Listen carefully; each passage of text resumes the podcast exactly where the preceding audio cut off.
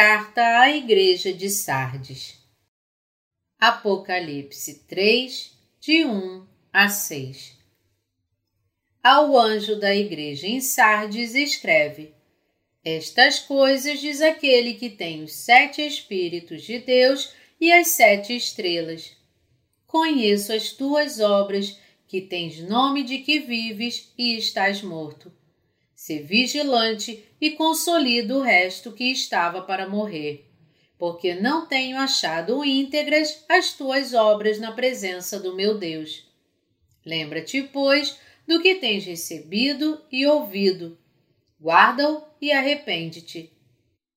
Porquanto, se não vigiares, virei como ladrão e não conhecerás de modo algum em que hora virei contra ti Tens, contudo, em Sardes umas poucas pessoas que não contaminaram as suas vestiduras e andarão de branco junto comigo, pois são dignas.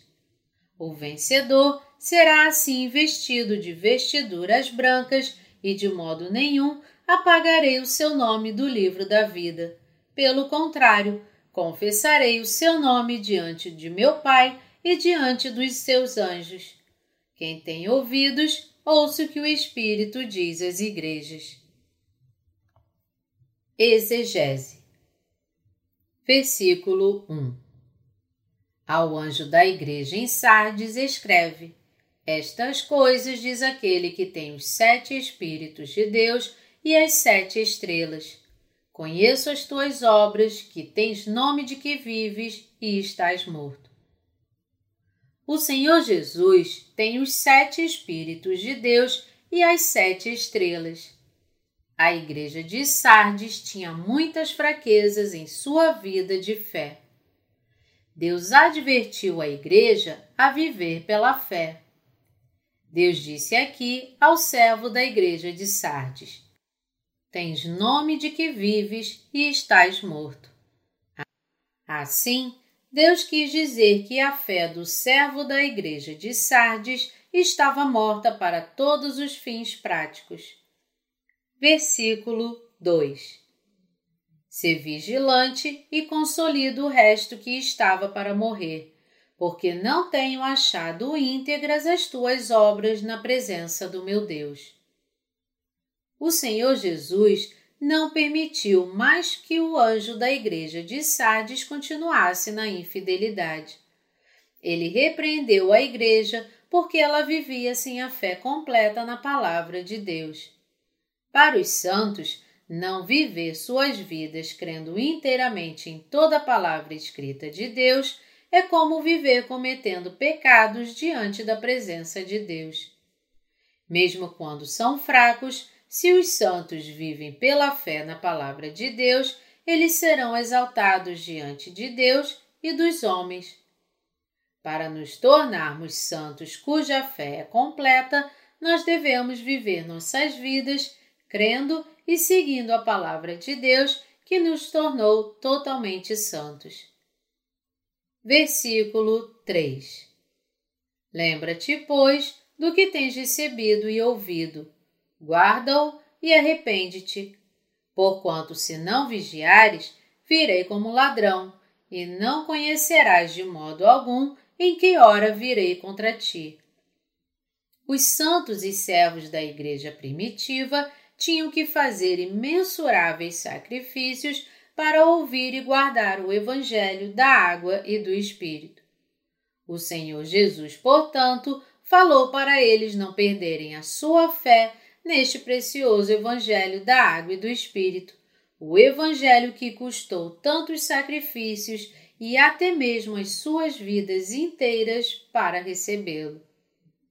Os crentes devem demonstrar claramente a sua fé e suas obras para Deus, guardando com firmeza este Evangelho da perfeita salvação da água e do Espírito. Aqueles que são salvos devem sempre lembrar como primeiramente ouviram e creram no Evangelho da Água e do Espírito, vivendo suas vidas em agradecimento pela graça da salvação.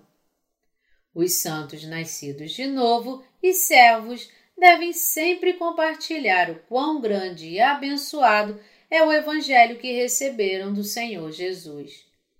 Caso contrário, eles permanecerão no lugar dos tolos, não sabendo quando o Senhor Jesus retornará a esta terra.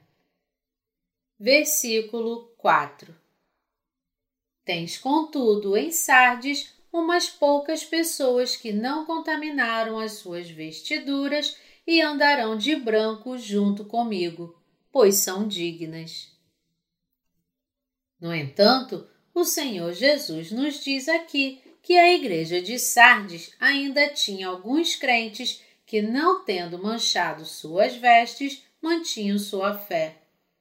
O Senhor Jesus também diz que esses santos fiéis viverão como servos de Deus, que, revestidos de sua justiça, andarão com ele. Eles poderão andar com o Senhor Jesus porque sua fé era digna de andar com ele. Os santos, cuja fé é aprovada por Deus, seguem ao Senhor Jesus por onde ele os guie. O fato de eles não terem contaminado suas vestes significa que, confiando na palavra do Senhor Jesus, eles não se renderam às coisas do mundo. Aqueles que foram revestidos com as vestes da justiça pelo Evangelho da Água e do Espírito, dado pelo Senhor Jesus, se apegam com firmeza à Sua palavra e não têm compromisso com o mundo. Eles desenham, em outras palavras, uma clara linha de separação dos falsos evangelhos. Aqueles que foram vestidos de branco crendo no Evangelho do Senhor Jesus trabalham por seu Evangelho e vivem uma vida neste mundo que anda com ele. É por isso que o Senhor Jesus está sempre com eles, pois eles sempre o seguiram crendo em Sua palavra. Versículo 5 O vencedor será assim vestido de vestiduras brancas e de modo nenhum apagarei o seu nome do livro da vida. Pelo contrário, confessarei o seu nome diante de meu Pai e diante dos seus anjos. Aqueles que vencerem o mundo pela fé na palavra de Deus viverão eternamente, vestidos na justiça de Deus como seus santos e servindo as obras de Deus. O Senhor Jesus também aprovará sua fé e escreverá seus nomes no livro da vida e estes nomes não serão apagados para sempre. A palavra da promessa de nosso Senhor Jesus nos diz que aqueles que têm a verdadeira fé certamente triunfarão em sua luta de fé contra os inimigos de Deus. O vencedor será assim vestido de vestiduras brancas. As vestes brancas aqui significam vitória na batalha da fé contra os inimigos de Deus. Os vencedores da fé recebem a bênção pela qual seus nomes não serão apagados do livro da vida para sempre. E seus nomes também serão escritos na Nova Jerusalém. Confessarei o seu nome diante de meu Pai e diante dos seus anjos. Por confessarei, aqui significa que o Senhor Jesus aprovará sua fé. Versículo 6 Quem tem ouvidos, ouça o que o Espírito diz às igrejas. Aqueles que têm a verdadeira fé sempre ouvem o que o Espírito Santo diz a eles através de suas igrejas. Assim, eles vivem com Deus e são constantemente guiados pelo Espírito Santo.